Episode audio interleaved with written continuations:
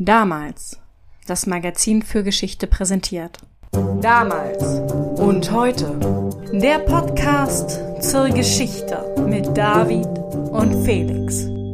Okay, wir sind fünf Minuten nach der Aufnahme der Kontergan-Folge. Ja, richtig. Hast du sie schon halbwegs verdaut? Noch nicht, ne? Ja, doch. Also vor allem freue ich mich, dass wir jetzt doch noch über was Erbauliches reden. Ja, eben genau. Also, heute geht es nicht um Pharmaindustrie, das kann ich versprechen, die kommt nicht vor. Wir fangen viel, viel, viel, viel, viel früher an. David, wir sind ja schon einige Male weit zurückgegangen in der Zeit, aber heute, heute schlage ich, glaube ich, alles. Du fängst jetzt wahrscheinlich heute wortwörtlich bei Adam und Eva an und erzählst uns von Garten Eden und der Schlange. Früher, David, viel früher. Wir starten vor ungefähr 50 Millionen Jahren. Also immerhin schon nach den Dinosauriern. Da gab es am südlichen Rand des Lamar Valley in Wyoming eine größere Form vulkanischer Aktivität. Und das Ergebnis dessen, was da passierte, können wir heute noch sehen. Es sind die versteinerten Wälder von Specimen Ridge. Versteinerte Wälder also. Eine Fossilienfundgrube. Ja, dort stehen versteinerte Bäume, die etwa 50 Millionen Jahre alt sind. Wir reden heute über eine der erstaunlichsten Gegenden auf unserem Planeten, eine der geothermal aktivsten Gegenden auf unserem Planeten und ganz nebenbei eine der wahrscheinlich schönsten Gegenden auf unserem Planeten, Yellowstone. Das ist bekanntlich das Naturschutzgebiet mit dem Vulkan drunter, der bald explodieren und alles Leben auf der Welt auslöschen wird. Hast du den Film 2012 gesehen? Nein. Ähm, da kannst du sehen, wie John Cusack mit einem Wohnmobil vor der Explosion davonfährt. okay. Ja, dann weiß ich ja, wie ich entkommen kann. Ne? Es ist, es ist dann doch, wenn man sich anschaut, gar nicht so schwierig, ja. Okay, wir springen jetzt aber nicht nur ins Jahr 2012 zurück. Wir springen ins 19. Jahrhundert. Da beginnt man zuerst in Europa, denn auch in den USA, mit einem etwas neuen Blick auf die Natur zu blicken. Ja, bis dahin gilt die Natur ja natürlich vor allem als gefährlich, ne? also etwas, das man sich unterwerfen muss. Korrekt. Wenn sie mal positiv konnotiert war, denn eher so als Fluchtraum vor den bösen Menschen und denn meist in Form der Wüste. Das Volk Israel flieht in die Wüste, Jesus nimmt sich eine Auszeit in der Wüste. Und nicht zu vergessen die Wüstenväter, die ziehen sich längerfristig dahin zurück. Genau. In Europa treten so um 1800 die Romantiker auf. Und die finden die Wildnis zwar auch noch ganz schön gefährlich, aber irgendwie auch faszinierend. Natürlich, wichtig zu erwähnen. Das ist eine ganz andere Naturwahrnehmung dann. Ja, das heißt nicht, dass sie nicht auch eine liebliche, gepflegte Naturlandschaft zu würdigen wissen. In den USA tritt neben die Romantiker dennoch eine zweite Gruppe, die Transzendentalisten. Die entfalten ihre Wirkung vor allem in der Literatur. Das sind dann so Leute wie Herman Melville. Der Moby Dick geschrieben hat. Ich höre übrigens gerade ähm, unterwegs, auch gerade auf dem Weg zu dir, höre ich, hör ich Moby Dick. Ich bin jetzt mit Herr der Ringe schon durch seit einer Weile, jetzt höre ich Moby Dick. Sehr, sehr zu Soll ich das mit aufnehmen in dem Podcast? Mit, gerne. Okay. ja, ein anderer Autor wäre Walt Whitman. Das ist ein Dichter gewesen. Genau, Grashalme. So hieß sein, oder so heißt sein wichtigstes Buch. Nun steht Amerika von Anfang an eigentlich auch eher in der Tradition, dass Wildnis gefährlich ist. Das Land muss von den europäischen Siedlern erst zivilisiert werden. Aber so langsam tritt daneben auch diese andere Idee.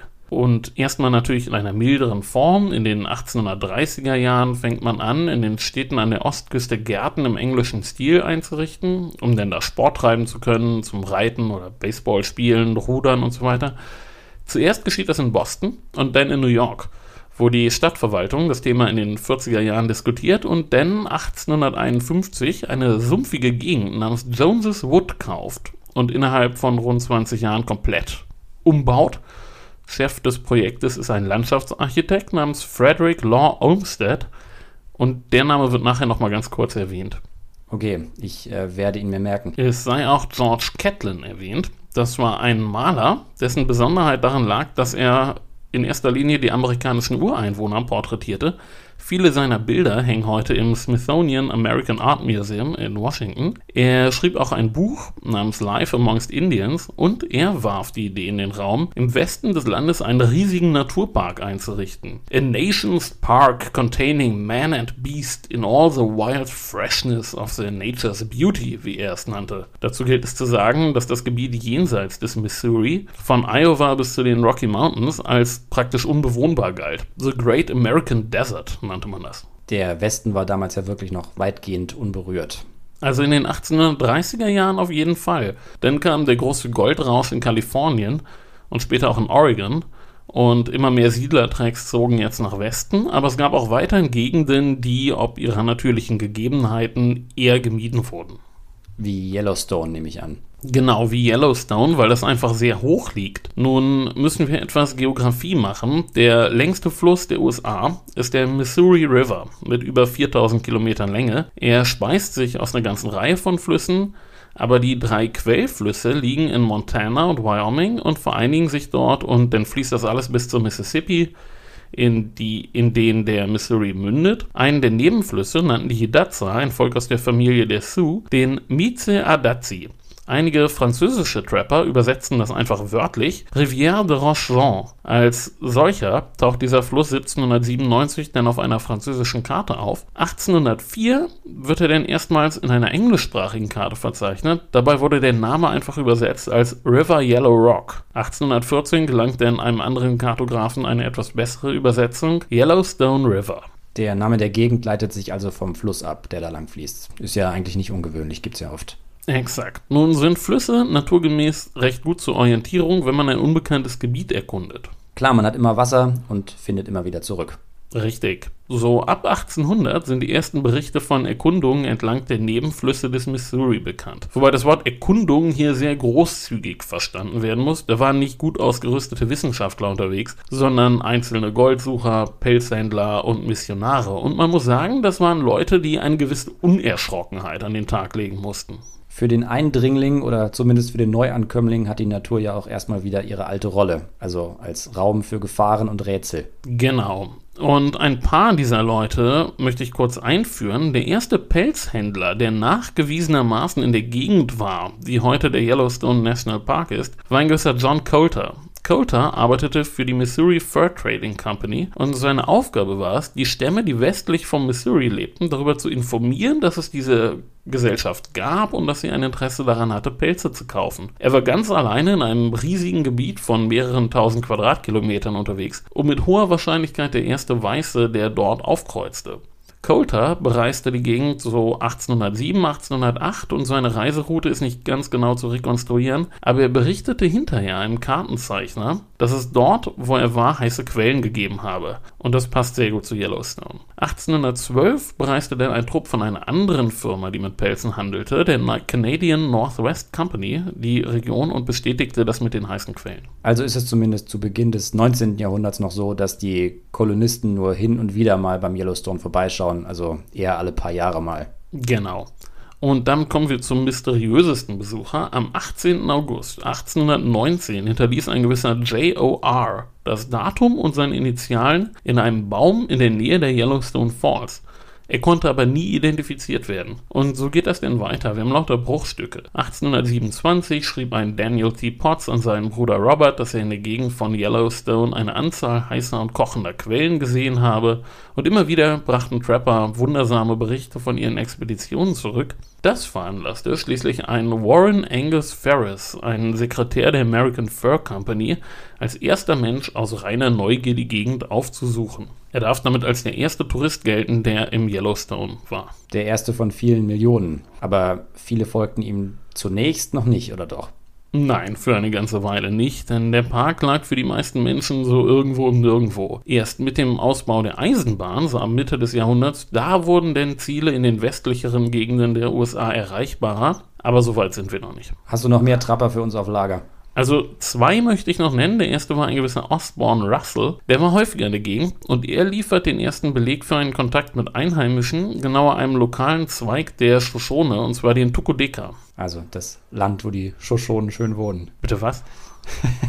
ich meine, die wohnen also da in der Gegend, ja? Naja, Es gibt Belege dafür, dass die Region seit prähistorischen Zeiten für die Jagd genutzt wurde. Ob es allerdings je eine dauerhafte Besiedlung gab, ist in der Forschung umstritten, weil es eher wenig archäologische Spuren gibt und weil im Winter wirklich sehr viel Schnee fallen kann.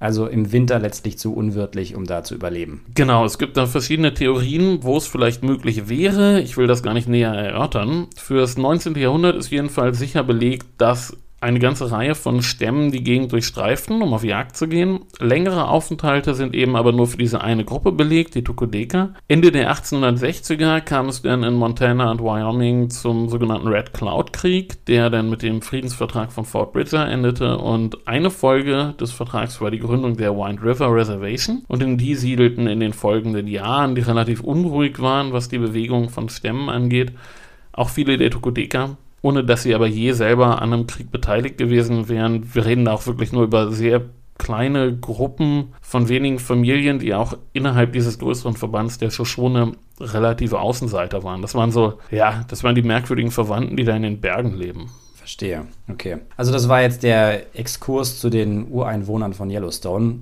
Und denen begegnet dann unser erster Trapper. Du hattest, glaube ich, auch noch einen für uns, oder? Oh ja, das war ein Afroamerikaner namens Moses Harris und er galt als einer der größten Geschichtenerzähler von allen. Einige seiner Geschichten, die er so am Lagerfeuer erzählte, sind durch Dritte überliefert worden und sind wirklich fantastisch. Aber sie enthielten eben oft auch einen Funken Wahrheit und Moses Harris galt als ein hervorragender Guide. Denn eins muss man sagen, die Zeitgenossen mochten über diese Geschichten spotten, die die Trapper erzählten von ihren Abenteuern, aber die Trapper waren die Träger für geografisches Wissen in der Zeit vor systematischen Erkundigungen. Und die bricht jetzt ganz langsam an. Zieht jetzt also eine kartografische Gesellschaft los und will sich selber ein Bild machen. Noch nicht ganz. In den 1850er Jahren war der Pelzhandel in der Region praktisch zum Erliegen gekommen. Dafür kam eine neue Gruppe, die Goldsucher. Okay, nach dem Trapper der zweite wichtige Archetyp des Wilden Westens. Genau. Die Bevölkerung in den westlichen Territorien, die noch nicht Bundesstaaten waren, ich rede jetzt so ungefähr von den heutigen Staaten Oregon, Idaho, Montana, Wyoming und den Dakotas. Also der nordwestlichen Ecke der USA. Ja, genau. Ja, jedenfalls die Bevölkerung dort wuchs und die Bevölkerung war sehr mobil. Orte wurden gegründet und verschwanden dann auch häufig schnell wieder, wo eben gerade Gold war oder man glaubte, dass da Gold sein könnte. Na klar. Oder eben auch nicht. Immer, ja, immer dem Geld nach, ne? Oder dem Gold vielmehr. Das meiste Geld machen ja bekanntlicherweise nicht die Goldsucher, sondern die, die den Goldsuchern schaufeln und dergleichen verkaufen. Und den Alkohol und die Prostituierten natürlich auch. Genau, Goldsucher waren in der Regel von Yellowstone auch unterwegs und die Geschichten über heiße Quellen und Geysire wurden jetzt immer mehr und die Kenntnisse über die Geografie wurden auch immer besser. 1865 publizierte ein Ingenieur namens Walter Washington de Lacy seine Map of the Territory of Montana with portions of the adjoining territories und darin war auch erstmal ein Hot Spring Valley in der Gegend von Yellowstone verzeichnet, also ein Tal voller heißer Quellen. Und nun waren aber die 1800 1960er Jahre eine schwierige Zeit. Und du weißt, denke ich, warum. Der amerikanische Bürgerkrieg bricht an. Genau, und für eine Weile pausiert dann der große Zug nach Westen und direkt an den Bürgerkrieg folgen dann die Sioux-Kriege. Erst Ende der 1860er Jahre wurde es etwas sicherer. Der Aufschwung nach dem Krieg konnte dann kommen und nun begann diese Phase von Expeditionen, die nun weniger dem individuellen Glück galten, wie beim Goldsucher, sondern deren Motivation tatsächlich eine systematische Erforschung des Westens und Entwicklung des Landes war. Nun hole ich auch unseren Landschaftsarchitekten aus New York wieder vor, Frederick Law Olmsted. Der reiste, um Inspirationen für seine Gärten zu bekommen, gerne nach Europa, aber auch in den Westen der USA und Anfang der 1860er Jahre bereiste er auch Kalifornien und kam dort in eine ganz erstaunliche Gegend, das Yosemite Valley. Ja, wo die großen Bäume stehen. Du redest von den riesen Mammutbäumen, ja, die werden so an die 100 Meter hoch. Es ist aber auch sonst eine ganz erstaunliche Gegend, vor allem auch eine recht schöne Gegend.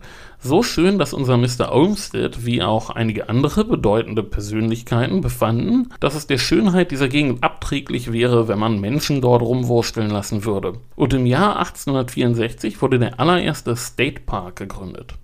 Man will also die Schönheit des Ortes erhalten und sie vor dem industriellen Vordringen der Kolonisten schützen. Ja, der Erhalt der Schönheit, das war, was man damals unter Naturschutz verstand. Da redete noch niemand von Biodiversität oder sowas. Die Bewahrung der Natur geschah um ihrer Ästhetik willen. Wie dem auch sei, die Gründung von Yosemite markierte so etwas wie einen Meilenstein in der Geschichte des Umweltschutzes. Die ganze Aktivistenszene war in heller Aufruhr. Es ging aber nicht nur um Ästhetik, sondern auch um Tourismus. Man versprach sich Besucher, die kommen würden, um die hohen Bäume zu bewundern. Der Rubel muss natürlich immer rollen. Also es geht jetzt sozusagen schon um eine touristische Erschließung dieses Gebietes. Genau, und das wollen wir auch nie vergessen in diesem Podcast, dass der Rubel immer rollen muss. Das kann man nicht nur für diese Folge, sondern eigentlich auch für alle anderen Folgen sich merken. Und damit begeben wir uns jetzt von Kalifornien zurück nach Montana. Dort wussten die Bewohner des Territoriums mittlerweile, dass es da diese Berichte gab über eine landschaftlich sehr attraktive Gegend. Und sie hatten natürlich auch die Diskussion über Yosemite mitgekriegt. Vielleicht sollte man also mal nachgucken, was es denn mit diesen Berichten auf sich hatte. Vielleicht hatte man da ja was. Also man prüft jetzt, ob man da nicht vielleicht auch einen Park gründen könnte. Ja, so ungefähr. Und damit komme ich zu einem Jesuitenpater, Father Francis Xavier Cuppens. Der war auf eigene Faust schon in der Yellowstone-Gegend unterwegs gewesen, und zwar im Sommer 1865. Im Oktober war er dann wieder in seinem etwas abseits gelegenen Missionshaus, als ein Schneesturm ausbrach und ihm einige Besucher bescherte, die bei ihm Zuflucht suchten. Einer der Besucher war der Gouverneur des Montana Territory, Thomas Meager, ein anderer ein Anwalt namens Cornelius Hedges. Abends am Kaminfeuer berichtete unser Jesuit denn von dem, was er bei seinen Touren so gesehen hatte. Und der Gouverneur lauschte ganz andächtig und soll gesagt haben, Zitat, wenn es sich so verhält wie beschrieben, dann sollte die Regierung die Region für einen Nationalpark reservieren. Yosemite war da gerade zum State Park erklärt worden und natürlich kannte Miga die Diskussion und er bemühte sich dann in den nächsten Jahren darum, auch eine ordentliche Expedition auf die Beine zu stellen. Also große Entscheidungen werden nach einer Beratung am Kaminfeuer getroffen. Sollte man vielleicht heute auch noch ähnlich machen. Gibt dem Inhalt eine ganz besondere Note. Sorgt der Gouverneur denn jetzt dafür, dass eine Expedition aufbricht oder was macht er? Nein, er starb, bevor es losgehen konnte. Okay, das ist natürlich keine gute Voraussetzung. Und das Projekt ist dann damit begraben oder nimmt es ein anderer auf? Nein, das Projekt wurde schon weiter verfolgt.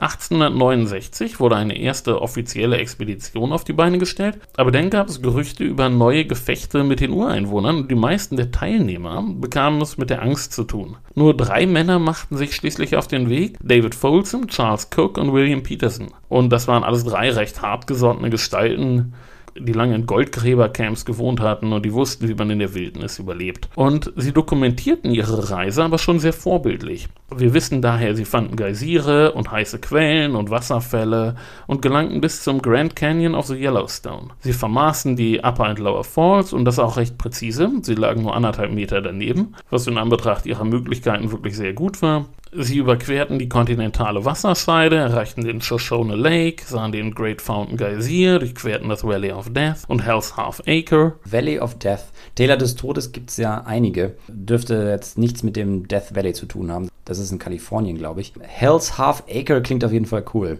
Ja, viele der Namen stammen wirklich noch von den Trappern und andere dann von diesen ersten Expeditionen. Okay. Ist es denn belegt, wo die überall gewesen sind? Oh ja, das lässt sich wirklich gut nachvollziehen. Und sie hätten auch gerne aller Welt darüber berichtet, aber als die verschiedenen Magazinen Artikel anboten, da wurden die dann abgelehnt und zwar teilweise mit der Begründung, dass man keine fiktiven Sachen drucken würde. Man glaubt ihnen also nicht, das ist natürlich interessant. Genau, die Magazine glauben ihnen also nicht. Aber als er zurückgekehrt war, nahm David Folsom einen Job im Büro von einem gewissen Henry D. Washburn an. Folsom ist einer der drei Expeditionsteilnehmer gewesen, ne? Genau. Und Washburn, bei dem er jetzt anheuerte, war ein ehemaliger Brigadegeneral und Kongressabgeordneter. Und unter anderem nach ihm ist denn die große Washburn-Drone-Expedition von 1870 benannt. Also eine weitere Expedition nach Yellowstone. Genau. Na, wie gesagt, am besten man beweist alles, indem man einfach noch eine Expedition hinschickt. Der andere Namensgeber für diese Expedition, Lieutenant Gustavo C. Drone, war Leiter der militärischen Eskorte. Also es war alles eine Nummer größer jetzt. Ebenso wichtig wie Washburn und Drone war aber ein anderer Teilnehmer, Nathaniel P. Langford. Der sorgte nämlich für die Finanzierung. Und nun wird es interessant. Langford war ein lokaler Unternehmer, dessen erhoffte Ernennung zum Gouverneur von Montana gerade gescheitert war. Langford war es aber, der im fernen Philadelphia Kontakt zu einem gewissen Jay Cook hatte. Jay Cook war ein Investor und der wichtigste Finanzier des Eisenbahnausbaus in den Vereinigten Staaten. Und seine Firma suchte gerade Investoren für die Northern Pacific Railroad Company. Und nun berichtete ihm Langford von dieser sagenhaften Gegend im Nordwesten der USA. Ah, also die perfekte Werbung für ein Eisenbahnunternehmen. baut man jetzt am besten eine Schienenstrecke für Touristen nach Yellowstone. Das war so langfristig die Idee, ja. Am 15. August 1870 brachen 19 Personen auf in Richtung Yellowstone. Alles sehr respektable Bürger von Montana. Außerdem waren 40 Pferde und Esel mit dabei und ein Hund namens Bobby. Nicht alle Teilnehmer waren besonders fit, aber je nach ihren Möglichkeiten bestiegen sie Berge und durchstreiften die Wildnis und waren ihren Berichten nach alle extrem beeindruckt. Ich möchte hier nur einmal Cornelius Hedges zitieren als er den Grand Canyon of the Yellowstone erblickte. Der Anblick ist zunächst beinahe furchteinflößend und lässt einem die Knie weich werden im Bewusstsein der eigenen Machtlosigkeit. Dieses Gefühl des Entsetzens unterbrach den Genuss der Schönheit der Szenerie. Schönheit und Schrecken gehen also Hand in Hand. Natur als ein magischer, fantastischer und zutiefst beeindruckender Ort. Genau, ganz in der romantischen Tradition. Ja. Ich kann dazu gleich noch ein, zwei Zitate liefern, aber erstmal zurück zu unserer Expedition. Die geriet nun in eine etwas kritische Phase, denn ein Teilnehmer, Truman C. Everts, verlor bei schlechtem Wetter den Anschluss an die anderen und er war nicht gerade der Outdoor-Typ, er war Finanzbeamter. Er war kurzsichtig und er verlor als erstes jetzt mal sein Pferd mitsamt all seiner Ausrüstung und dann später auch noch seine Brille. Die anderen suchten ihn, aber sie fanden ihn nicht. Ein Tag verging, denn noch einer, denn war eine Woche um, die Vorräte wurden knapp und es fing an zu schneien. Die Gruppe kehrte um und als Everts das Camp wiederfand, waren sie bereits acht Tage zuvor abgereist. Zurück in Helena, der Hauptstadt Montanas, wurde denn eine Belohnung ausgesetzt für denjenigen, der Everts retten würde. Und nun betritt John Yellowstone Jack Barrett aus Glencoe, Schottland unsere Szene. Der hat es dem Namen nach ja schon zum Parkmaskottchen gebracht. Das ist ja ein gutes Zeichen für den Ausgang der Rettungsaktion.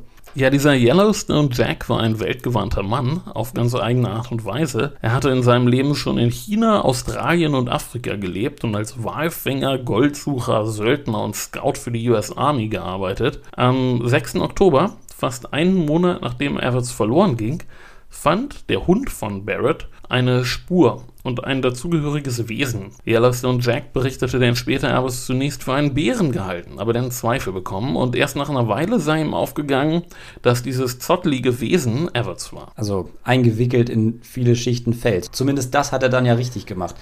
Und ähm, sicherlich auch ein bisschen Glück gehabt, dass er nicht vor die Flinte geraten ist.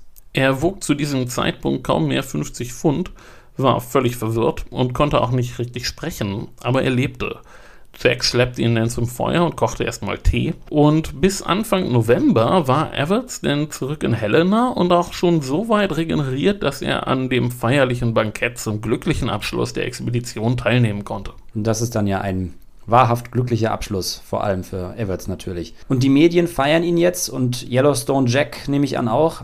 Aber wie steht es um die Reiseberichte? Wird denen diesmal vertraut? Ja, schon deutlich mehr. Mehrere Teilnehmer schrieben dann eine Artikelserie für die lokale Zeitung, den Helena Herald, und jetzt griffen auch die überregionalen Magazine und Zeitungen die Geschichte auf, aber für die meiste Publicity sorgten natürlich die Eisenbahn, der, der reiche Eisenbahnunternehmer. Und äh, um die Sache mit der Eisenbahn ging es ja eigentlich bei der Expedition. Natürlich. J. Cook Company finanzierte eine Vortragstournee von Langford im Osten. Der hielt jetzt Vorträge in New York, in Minneapolis, in Philadelphia und auch in Washington, D.C. Die Vorträge, so macht das damals ein erfolgreicher Entdecker. Richtig. Und ich hatte ja versprochen, ich habe noch ein, zwei Kostproben zu Mensch und Natur, also hier einen kleinen Auszug aus seinen Manuskripten. Zitat, der Mensch fühlt seine Kleinheit und seine Unfähigkeit, die mächtige Architektur der Natur zu verstehen. Dort war Dunkelheit, Finsternis und Schatten, hier war Munterkeit, Fröhlichkeit und Licht. Zitat Ende. In Washington war im Publikum auch ein Geologe namens Ferdinand Hayden. Und der war natürlich sehr interessiert an heißen Quellen und Geysiren und Hayden verfügt über genug Einfluss, um vom Kongress Mittel für eine eigene Forschungsreise zu bekommen und er nahm dann auch einen Fotografen und einen Illustrator mit und deren Bilder und Zeichnungen, die lieferten dann den endgültigen Beweis von der Schönheit und der Faszination Yellowstones. Na also. Und äh, gleichzeitig hat man dann auch wunderbare Motive für touristische Werbung. Ja, leider ging ein großer Teil der Negative im großen Feuer von Chicago verloren aber es blieb dann immerhin genug übrig, um einen Eindruck von der Landschaft zu bekommen. Und diese Bilder und die Proben, die er mitbrachte, waren natürlich dann auch gute Argumente für Hayden für eine weitere Erforschung der Region. Denn woran denken Forscher bei all ihrer ästhetischen Empfindsamkeit und Liebe zur Forschung denn doch meist am meisten? Wir waren beide lange genug an der Uni, um das zu wissen. Drittmittel. Forschungsgelder. Genau. Hayden erkannte, dass er ausgesorgt haben würde, wenn er nur den Kongress motivieren könne, Mittel freizugeben, um Yellowstone zu erforschen. Denn das war eine Lebensaufgabe. Und damit begeben wir uns wieder auf die Spur des Geldes. Denn als Hayden an seinen Schreibtisch in Washington zurückkehrte, da lag dort schon ein Brief von der Northern Pacific Railroad. Na klar. Die Company informierte Hayden über eine Idee des Kongressabgeordneten William Kelly aus Philadelphia, wo ja bekanntlich Jay Cook sein Büro hatte. Kelly hatte vorgeschlagen, aus Yellowstone einen Park zu machen, ähnlich wie bei Yosemite, und bat Hayden in seinem Abschlussbericht an den Kongress doch genau das zu empfehlen. Was er dann auch macht. Ja. Und damit sind wir beim Streit darüber, wer die Idee als erster hatte. Das ist nämlich eine sehr schöne Geschichte. Wir haben jetzt von zwei potenziellen Ideengebern gehört. Governor Thomas Meager im Schneesturm am Kaminfeuer und Congressman Kelly mit freundlicher Unterstützung von Jay Cook, dem Eisenbahnmagnaten. Aber das hört sich nicht so gut an. Dann geh doch gleich zur besten Version über. Also, der Legende nach saßen unsere Teilnehmer der Washburn Drone Expedition am 19. September 1870 am Lagerfeuer, und zwar an der Madison Junction, wo sich Gibbon und Firehole River treffen, und reflektierten so ihre Eindrücke, also alle außer Truman Evans. Der schon halb blind durch die Gegend tappt und nach den anderen sucht zu dem Zeitpunkt. Ja, und da soll Cornelius Hedges die Idee gehabt haben, in Yellowstone einen Nationalpark einzurichten. Der kam schon mal vor. Wer war das? Der gehörte damals zur Entourage von Governor Meager. Also war die Idee indirekt doch von Meager. Na, möglicherweise. Rückblickend wollte sich nämlich auch Charles Cook erinnern, dass er, Folsom und Peterson an eben genau derselben Stelle, am Lagerfeuer an der Madison Junction, eben dieselbe Idee gehabt hätten. Das ist die Magie des Lagerfeuers. Äh, also klären lässt sich die Frage dann aber letztlich nicht. Nein, aber es ist eine viel bessere Geschichte, wenn die Idee am Lagerfeuer kam, als wenn sie von einem Eisenbahnunternehmen ausgeknobelt wurde. Das stimmt auf jeden Fall. Geschichten erzählt man am besten am Lagerfeuer. Und wenn sie auch noch da entstehen, umso besser. Und einem wahren Historiker geht es ja in erster Linie um gute Geschichten. Also wenn ein Historiker behauptet, er hätte das Fach einst aus einem anderen Grund für sich gewählt, als dass er gute Geschichten mag, dann lügt er. Ja, zumindest die Althistoriker und Medievisten. Stimmt, du hattest ja auch eine Weile mit einer anderen Zunft zu tun. Mhm. Wie dem auch sei, alle Berichte darüber, wie die Idee zustande kam, teilte eins. Sie wurden erst sehr viel später zu Papier gebracht. Wir konzentrieren uns jetzt wieder auf Jay Cook, Langford und Hayden. Die waren natürlich geradezu euphorisiert davon, dass sich all die Legenden und Erzählungen bestätigt hatten und nun bildete sich eine schlagkräftige Allianz. Hayden, der Forschungsmittel wollte, Langford, der von Jay Cook gesponsert wurde und dazu kam jetzt der Kongressabgeordnete William Claggett aus Montana, der natürlich an der Entwicklung von seinem Wahlkreis interessiert war. Und Claggett war es dann auch, der den Vorstoß im Kongress unternahm. Hayden lieferte dazu die fachliche Expertise und Langford hielt die Vorträge vor der Öffentlichkeit. Und ihre romantischen Elogen über die Schönheit der Natur und die wissenschaftlichen Perspektiven überzeugen die Abgeordneten. Also die Schönheit und der Nutzen für die Forschung, das waren schon wichtige Punkte. Vor allem, weil das direkt zu einem weiteren Aspekt führt. Nationalstolz. Richtig, das wird jetzt natürlich wichtig. Also den gebildeten Amerikanern war sehr wohl bewusst, dass es ihnen im Vergleich mit dem alten Europa etwas an Geschichte und Kultur fehlte. Aber die großartige, unberührte Natur, die bot eine Chance. Da fallen mir die Mississippi-Panoramen ein. Das ist ja zum ersten Mal, dass ein US-amerikanisches Kulturgut Europa im Sturm erobert. Aber klar, das ist sehr wichtig zu der Zeit für die Amerikaner. Genau, sie versuchten sich gewissermaßen selbst zu überzeugen, dass sie dadurch Europa nicht nur ebenbürtig, sondern sogar überlegen waren. Warum sonst hatte Gott ihnen dieses großartige Land geschenkt? Manche gingen denn sogar so weit, dies mit der amerikanischen Demokratie zu erklären und einen Park für das Volk. Das würde dies alles nochmal verdeutlichen. Ich zitiere mal einen Kommentar aus der Zeitung Nevada Territorial Enterprise. Zitat, es ist erfreulich zu sehen, dass die Kongressabgeordneten ihre ernsteren Pflichten ruhen lassen und über eine Maßnahme zur Verschönerung der Republik abstimmen. Dies wird der großartigste Park der Welt sein. Das großartige, aufschlussreiche Museum der großartigsten Regierung auf Erden. Zitat Ende. Und dann muss ich auch nochmal Langford zitieren, der auch nochmal einen Gang höher schalten konnte. Zitat, im Katalog der Wunder der Erde ist Yellowstone das größte und sollte es immer bleiben. Es verleiht unserem Land einen besonderen Charakter, größer als der von Niagara, Yosemite oder Mammoth Cave. Hier sind die großartigsten, wunderbarsten und einzigartigsten Elemente der Natur miteinander verbunden, scheinbar um der Welt eine unvergleichliche Schau von gewaltigstem Ausmaß zu bieten. Und dann erklärte er seinen verblüfften Zuhörern, dass Yellowstone allen anderen Naturwundern der Welt weit überlegen war, zählte sie dafür einzeln auf, warum Yellowstone jeweils besser sei. Zum Beispiel seien die Geysire denen in Island in Qualität und Quantität natürlich weit überlegen. Äh, ja, ich sehe die Tourismusbroschüre schon vor mir. Erinnert mich aber auch an die Lobpreisung von Landgütern im alten Rom. Das ist ein altes, altes Muster, alle Wunder der Welt zum Vergleich heranzuziehen und für unterlegen zu erklären. Es gab natürlich immer noch so Zyniker und Zweifler, aber das vielleicht entscheidendste Argument brachte dann Senator Edmonds vor. Und abermals möchte ich zitieren, und zwar seinen Beitrag in der Senatsdebatte vom 30. Januar 1872. Zitat, ich hoffe, dieses Gesetz wird verabschiedet. Ich habe einige Mühe auf mich genommen, mich mit der Geschichte dieser höchst interessanten Region vertraut zu machen. Sie ist so hoch über dem Meeresspiegel gelegen, dass sie für privaten Besitz unbrauchbar ist. Aber wahrscheinlich eine der herrlichsten Regionen der Welt und deshalb schaden wir den materiellen materiellen Interessen des Volkes nicht, wenn wir bestrebt sind, sie zu bewahren. Also das Argument ist, zur Besiedlung ist die Gegend ja doch eher ungeeignet, also können wir auch einen Park daraus machen. Jo. Na, da lässt sich doch eigentlich nichts mehr gegen einwenden. Nope. Und so wurde am 1. März 1872 der erste Nationalpark der Vereinigten Staaten von Amerika gegründet. Langford wurde erster Superintendent, was ein reines Ehrenamt war, denn für eins hatten die Abgeordneten nicht gesorgt. Ich nehme an, du sprichst vom lieben Geld. Daran sollten wir ja heute stets denken. Das tue ich natürlich. Yellowstone war auf dem Papier ein Nationalpark, aber erstmal musste das noch mit Leben gefüllt werden. Es gab weder einen Etat noch einen Entwicklungsplan und damit beginnt jetzt so ein bisschen der zweite Teil hier, nach 37 Minuten Aufnahme. also, ähm, wie Yellowstone das wurde, was es heute ist. Eine Frage habe ich aber noch. Ähm, Yosemite war doch ein State Park. Warum wird jetzt Yellowstone ein Nationalpark? Also Warum ist das eine praktisch Zuständigkeitsbereich der Regierung in Kalifornien und das andere der Bundesregierung? Ja, gute Frage. Der wichtigste Grund war, dass Montana, wo die Aktivisten herkommen, kein Bundesstaat war, sondern ein Territorium. Es verharrte also praktisch noch auf der Vorstufe. Ah, also so ein bisschen wie Puerto Rico heute. Und dann kam dazu, dass der größte Teil des Nationalparks nicht in Montana, sondern in Wyoming liegt. Also man muss durch Montana, um dahin zu kommen, aber der eigentliche Park liegt mehr in Wyoming, was auch noch kein Bundesstaat war. Der Gesetzentwurf selber war aber dem vom Yosemite dann ziemlich ähnlich eigentlich. Okay. Nun müssen wir kurz rekapitulieren. Das entscheidende Argument für die Einrichtung des Parks war die gewinnbringende Nutzung durch touristische Angebote. Bisher war Yellowstone aber noch völlig im Nirgendwo, also brauchte man als erstes eine Straße. Oder eine Bahnstrecke. Richtig, die gab es natürlich nicht. Aber es gibt eine Sache, in der sich die amerikanische Kultur von der europäischen stark unterscheidet. Du sprichst vom Unternehmergeist und grenzenlosem Optimismus. Oh ja, und gerade in dieser Zeit war das im amerikanischen Westen sehr ausgeprägt. In Montana ging man fest davon aus, dass der Park für blühenden Tourismus sorgen würde. Wenn erstmal die Eisenbahn fertiggestellt ist.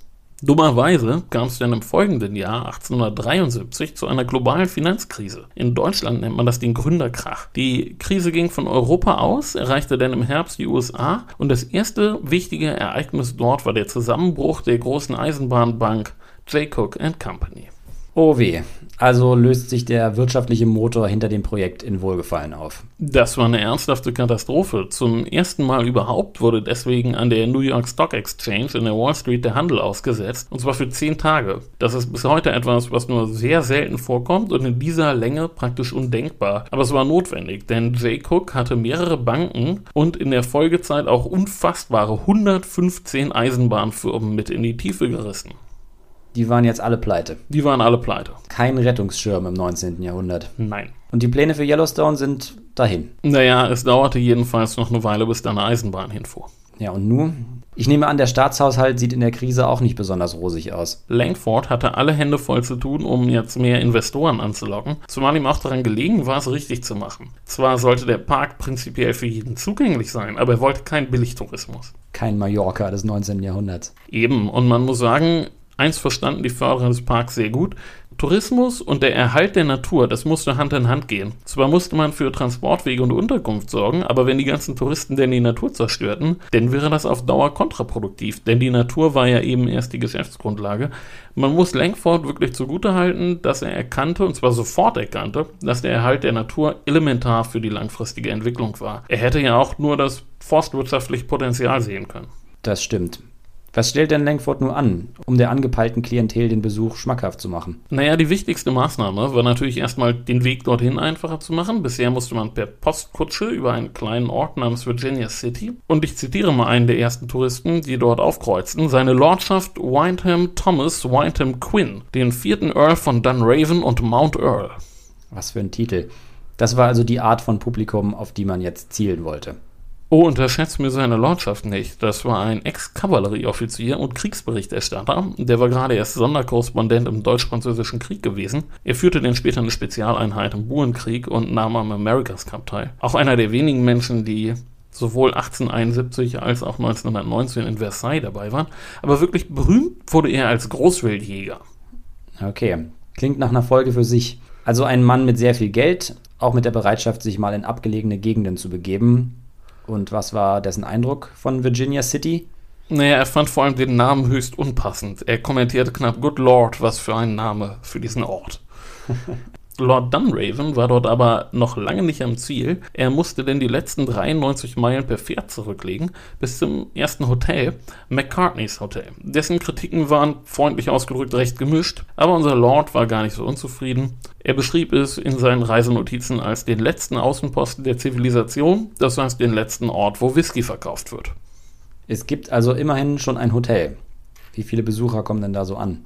Also für die ersten Jahre schätzte man so 300 bis 500 Besucher pro Jahr, darunter ebenso Spitzenkundschaft wie unser Lord, denn aber auch eher so die Kategorie Lokalprominenz und dann das, was abschätzig The Great Unwashed genannt wurde. Das waren jene Teile der Bevölkerung, die in den Berichten der Gebildeteren als ziemliche Barbaren beschrieben wurden. Tatsächlich erwies sich dann bald eine bestimmte Besuchergruppe als Problem, und zwar Jäger, die allein aufs Töten aus waren wie Lord Dunraven.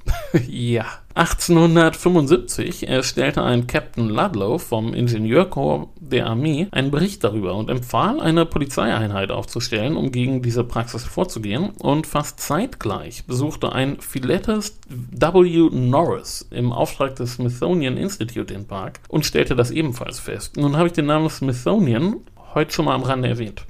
Das ist immer noch ein sehr bedeutendes Forschungsinstitut mit Sitz in Washington. Außerdem gehören Museen dazu, die weltweit bekannt sind. Genau. Norris war aber nicht nur Forscher, sondern auch Verleger. Und seine Zeitung mit Sitz in Detroit berichtete immer wieder über den Westen und über Yellowstone und Norris suchte nun Kontakt zu erfahrenen Westmännern und Leuten wie dem vorhin schon erwähnten Yellowstone Jack. Und die bestätigten ihm dann auch das Problem mit den wilden Jagden. Dann wird jetzt also zur Jagd auf die Wilderer geblasen. Zunächst einmal betrat noch ein dritter Mann die Gruppe. Und das war William W. Becknap, der Kriegsminister. Er ließ sich von unserem alten Bekannten Lieutenant Drone führen und bekam ebenfalls mit, was da läuft. Und diese drei im Zusammenspiel sorgten dann dafür, dass Superintendent Langford von seinen Aufgaben entbunden wurde und durch Norris ersetzt wurde. Das war dann also nicht ganz uneigennützig. Nee, man muss Norris zugutehalten, während Langford eigentlich immer nur in Washington gewesen war, brach Norris sofort selbst auf in Richtung Park. Und Norris war so ein hemdsärmeliger Typ und er brachte es zustande, Geld aufzutreiben und dann auch immerhin so 60 Meilen Straße in Richtung Park zu bauen. Das war ein absolutes Low-Budget-Projekt. Er brachte es fertig, für weniger als 100 Dollar pro Meile zu bauen. Die ganze Straße kostete also nicht mal 6000 Dollar. Das war schon damals nicht viel Geld für ein Bauprojekt. Und er ließ dann auch einige Straßen im Park selber bauen. Diese Straßen waren nicht sehr gut, aber es waren immerhin Straßen, die man mit einem Pferdewagen irgendwie befahren konnte. Und das war schon sehr viel wert. Und Norris hatte eine weitere sehr gute Idee. Er ließ Schilder aufstellen. Norris war überhaupt ein wahnsinnig umtriebiger Mann, er erkundete auch gerne selber den Park, äh, weshalb auch viele Orte heute seinen Namen tragen. Es gibt den Norris Canyon, den Mount Norris, den Norris Falls und ihm verdanken wir die ersten Wetteraufzeichnungen, Aufzeichnungen über die Aktivität der Geysire, einen Bericht über eine Sonnenfinsternis, über Erdbewegungen, er zeichnete Berichte von Trappern und Goldsuchern auf, machte archäologische Ausgrabungen und er wies auch seine Straßenarbeiter an, nach Fossilien Ausschau zu halten und immer darauf zu achten, was die Jäger und Scouts so erzählen. Also er nimmt den Job richtig ernst. Oh ja, er initiierte auch das erste Wildhegeprogramm und stellte den ersten Wildhüter an. Rocky Mountain Harry Yount. Guter Name. Und äh, der macht sich jetzt ganz allein an die Arbeit. Ja, er merkte dann aber auch schnell, dass er alleine wenig zustande bringen würde. Der Park ist recht groß, ne? 9000 Quadratkilometer. Das ist optimistisch. Den einem einzigen zu übertragen. Das kann man so sagen. Rocky Mountain Harry fand das jedenfalls auch und trat dann recht schnell wieder von seinem Posten zurück, empfahl aber stattdessen eine kleine Truppe aufzustellen. Aber leider begannen jetzt wieder politische Kämpfe. Die Eisenbahnindustrie hatte sich vom Börsencrash erholt und nun planten zwei Firmen eine Strecke nach Yellowstone und unser guter Mr. Norris, der wurde in den politischen Kämpfen darüber zerrieben. Was heißt zerrieben? Nee, er war aber seinen Job bald los. Oh, ja, das ist bedauerlich. Sind denn seine Nachfolger ähnlich tatkräftig oder ja, leider eher nicht. Überhaupt kommen wir jetzt in so eine Phase, in der einigermaßen windige Investoren auftraten, mit Versprechen Hotels zu bauen und dergleichen. Als 1882 ein weiterer bekannter General, Philip Sheridan, den Park besuchte, erfuhr er, dass das Innenministerium für einen Appel Ei einer Investorengruppe weitreichende Konzessionen erteilt hatte. Und er mobilisierte dann einen ihm bekannten Senator, Graham West aus Missouri, und der brachte ein Gesetz ein, das denn die Vergabe solcher Konzessionen regeln sollte und dann auch die Bildung einer Polizeitruppe und einer klaren Verwaltung vorsah. Damit die Kommerzialisierung in geregelten Bahnen erfolgt. Dann war dieser General also für den Park auch eine sehr wichtige Gestalt. Jetzt kommt alles in Schwung, Hotels werden gebaut und so weiter. Äh, es wurden noch einige Campingplätze errichtet. Der Tourismus zieht also an. Und er brachte seine eigenen Probleme mit sich. In deren Zentrum unserer Investorengruppe stand die Yellowstone National Park Improvement Company, die alles tat, um Konkurrenz auszuschalten. Im nächsten Jahr, 1883, besuchte dann erstmals ein amerikanischer Präsident den Park, President Arthur, und in seinem Gefolge waren auch General Sheridan und Senator West. Geführt wurde die Gruppe natürlich von unserem schottischen Walfänger und einem Mann-Rettungskorps Yellowstone Jack. Ah, schön, dass der nochmal auftaucht. Na klar, jedenfalls kam es auf dieser Tour zu wüsten Streitereien darüber, was im Park so los war. Und sie sorgte für viel Publicity und für mehr Besucher. Und die merkten auch schnell, dass einiges nicht stimmte. Die Hotels waren schlecht und teuer, die Guides und Führer hatten zum Teil fragwürdige Geschäftspraktiken und der Superintendent und seine Assistenten waren ziemlich überfordert. Illegale Jagden und Holzfällerei waren an der Tagesordnung, es war ein absolutes Chaos. Einige Senatoren in Washington waren mittlerweile dafür, den Park wieder aufzulösen, aber es kam anders. Da das Innenministerium mit der Verwaltung offenbar überfordert war, übernahm das Kriegsministerium. War so schlimm, dass die Armee anrücken musste, ja? Ja. Im August 1886 erschien Captain Moses Harris, der tatsächlich so heißt wie unser Münchhausen-Scout von vorhin, aber ein anderer Mensch ist, im Park und er griff sofort hart durch. Und schnell zeigte sich, was es gebraucht hat, um für Ordnung zu suchen. Erfahrene Kavalleriesoldaten, die lange Patrouillenritte unternahmen und es gewöhnt waren. Hm, das klingt einleuchtend. Captain Harris hatte auch die richtige Idee für den Winter. Er nahm seinen Soldaten die Pferde ab und gab ihnen Skier. Und er baute Hütten, in denen sie dann auf ihren langen Touren auch übernachten konnten. Und die Kavalleristen widmeten sich auch dem Tierschutz. Und nun muss ich ganz kurz erklären, was das in der Zeit bedeutete. Bis dahin dienen Jagdverbote ja meist dem Erhalt der Wildbestände mit dem Zweck, dass reiche Adlige sie dann jagen können. Genau. 1818 wurde im Bundesstaat Massachusetts erstmals ein Gesetz erlassen, das eine Tierart generell schützen sollte, die vom Aussterben bedroht war, und zwar die Wanderdrossel. Es wurde verboten, sie im Frühjahr zu jagen. Den generellen Schutz aller Tiere in einer Region, aber sowas hat es noch nie gegeben. Aber das ficht doch so oder so die Wilderer wahrscheinlich nicht an. Dafür sind sie ja Wilderer. Na klar, und nun gab es diese erschreckenden Berichte über die wilden Jagden. Die Armee führte also erstmal Zählungen der Tiere im Nationalpark durch und stellte fest, bei den Büffeln blieb die Zahl stabil und die Zahl der Elche wurde sogar noch größer. Also stellt die Wilderei eigentlich gar kein Problem für das Ökosystem dar. Nein, eigentlich nicht. Das entsprach aber nicht der öffentlichen Wahrnehmung. Dann kam der komische Fall von einem Edgar Howell, der jagte Büffel, um ihre Scalps zu verkaufen. Das war ein lukratives Geschäft in der Zeit. Man konnte bis zu 300 Dollar pro Scalp von einem Büffel bekommen. Und am Morgen des 12. März 1894 wurde Howell auf frischer Tat ertappt von einem Captain G.I. Scott und seinen Truppen. Und als er abgeführt wurde, trafen die Soldaten auf ihrem Weg dann eine Reisegruppe, in der auch ein Korrespondent samt Fotograf vom New Yorker Magazin Forest and Stream war. Da kommt die Story zum Fotografen, sehr praktisch. Und äh, schon ist die Wilderei eine noch größere Sache, als sie ohnehin schon war. Der Editor des Magazins brachte die Story ganz groß raus und nur 13 Tage nach der Verhaftung brachte ein Abgeordneter einen Gesetzentwurf zum Tierschutz in Yellowstone in den Kongress. Der Abgeordnete hieß Lacey, also war das der Lacey Act. Bis dahin war das Problem der Armee, dass sie zwar gegen Wilderer vorgehen sollte, aber keine echte Jurisdiktion hatte. Sie konnte die Wilderer bisher nur aus dem Park vertreiben. Mit dem Lacey Act wurde jetzt aber eine scharfe Waffe geschaffen und es wurde ein Commissioner eingesetzt, der die Rechtsprechung übernahm. Die ersten waren nur kurz im Amt, aber der vierte Judge John W. Meldrum, the Grand Old Man of Yellowstone nennt man ihn, war 41 Jahre lang im Amt bis 1935. Mhm, das ist eine beachtliche Amtszeit. Das ist es. Das Amt erinnert mich ein bisschen an Beaumarchais und sein Jagdrichteramt, aber das war natürlich noch der traditionelle Dienst für den königlichen Besitz, an dem sich sonst keiner vergreifen durfte. Unter diesen Kommissaren beginnt jetzt also eine neue Zeit im Yellowstone Park. Genau, nun wurde erstmals auch versucht, die Wildbestände aktiv zu managen. Nur wusste man damals nicht sehr viel darüber, wie das geht. Und in der Rückschau betrachtet passierten nun ein bisschen fragwürdige Dinge. Zum Beispiel gab es Versuche, die Büffel im Winter zu füttern. Die wollten aber gar nicht gefüttert werden. Und dann wandte man sich an einen Typen namens Buffalo Jones aus Kansas, der es geschafft hatte, Rinder mit Büffeln zu kreuzen und versuchte, eine zweite Herde zu etablieren, die man dann füttern können würde. Okay, und das geht schief.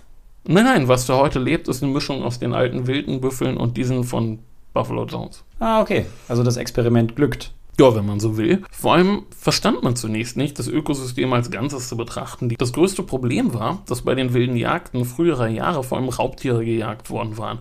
Pumas, Wölfe, Kojoten. Der Lacey-Akt wurde denn auch noch so interpretiert, dass er nicht für Raubtiere galt. Man dachte, man müsste die Elche und Büffel vor ihnen beschützen. Okay. Dadurch geht natürlich der natürliche Regulator verloren. Normalerweise balancieren sich Räuber und ihre Beute ja aus. Das ist ein Zyklus. Und wenn es für die Raubtiere ein gutes Nahrungsangebot gibt, vermehren sie sich gut und sorgen dafür, dass es weniger Elche und so weiter gibt. Damit begrenzen sie wiederum ihr eigenes Nahrungsangebot und werden weniger und das schlägt wieder in die andere Richtung aus und so weiter. Im groben Grundzug, genau. Äh, 1905 wurden dann sogar Jäger engagiert, um die letzten drei Pumas zu erlegen. Aber das bekam Präsident Teddy Roosevelt mit und der wusste, was für fatale Folgen die Ausrottung der Wanderfalken im fernen England gehabt hatte. Sie dürfen also weiterleben. Aber drei Pumas sind jetzt auch nicht mehr gerade viel. Nee, im Grunde war es da schon zu spät. Es gab kaum noch Pumas, Wölfe und Kojoten, eben dafür viel Rotwild, Bergschafe und auch Bären. Roosevelt versuchte da mehrfach Einfluss zu nehmen, um die Bestände zu begrenzen, konnte sich aber nicht durchsetzen. Die Elche wurden schließlich dann so zahlreich, dass einige auf der Suche nach Nahrung auswanderten und nun in Montana ihr Unwesen trieben. Daraufhin wurde gesagt, okay, wir schießen in den umliegenden Gebieten, aber man unterschätzte dann doch ihre Fertilität. Es waren ja auch schon zu viele und dann gab es relativ milde Winter und das immer besser durchgesetzte Vorgehen gegen die Wilderer. Es werden also immer mehr Elche. Einige wissen vielleicht, dass in den 1990er Jahren wieder Wölfe in Yellowstone angesiedelt worden sind und dass das sich sehr positiv ausgewirkt hat.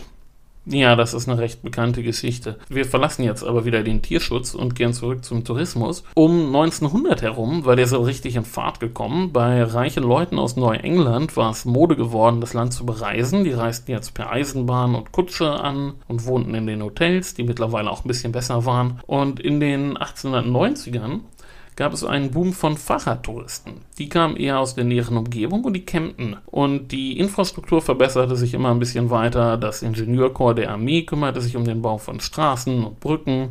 So richtig los ging es aber dann 1912 und der Grund kam aus Detroit, Motown. Die Autos kommen.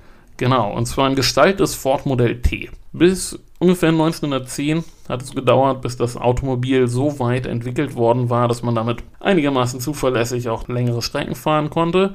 Aber das Fortbewegungsmittel für die Massen, das wurde es erst mit dem Modell T. Weil es so billig war, ne? Genau deshalb. Wir werden heute vor allem an die negativen Folgen des individualisierten motorisierten Verkehrs erinnert. Damals bedeutete es aber erstmal, dass Reisen jetzt nicht mehr nur ein Hobby der Reichen war. Ein Ford Modell T war nicht teurer als ein kleines Pferd, dafür wesentlich schneller und konnte mehr Leute transportieren. Und das Modell T war ein CS Beast. Das einzige Problem waren die Bremsen. Und das profitabelste Geschäft weit und breit hatte bald ein gewisser Jack Haynes, der Bremsbänder verkaufte. Ich verstehe ja rein gar nichts von Autos.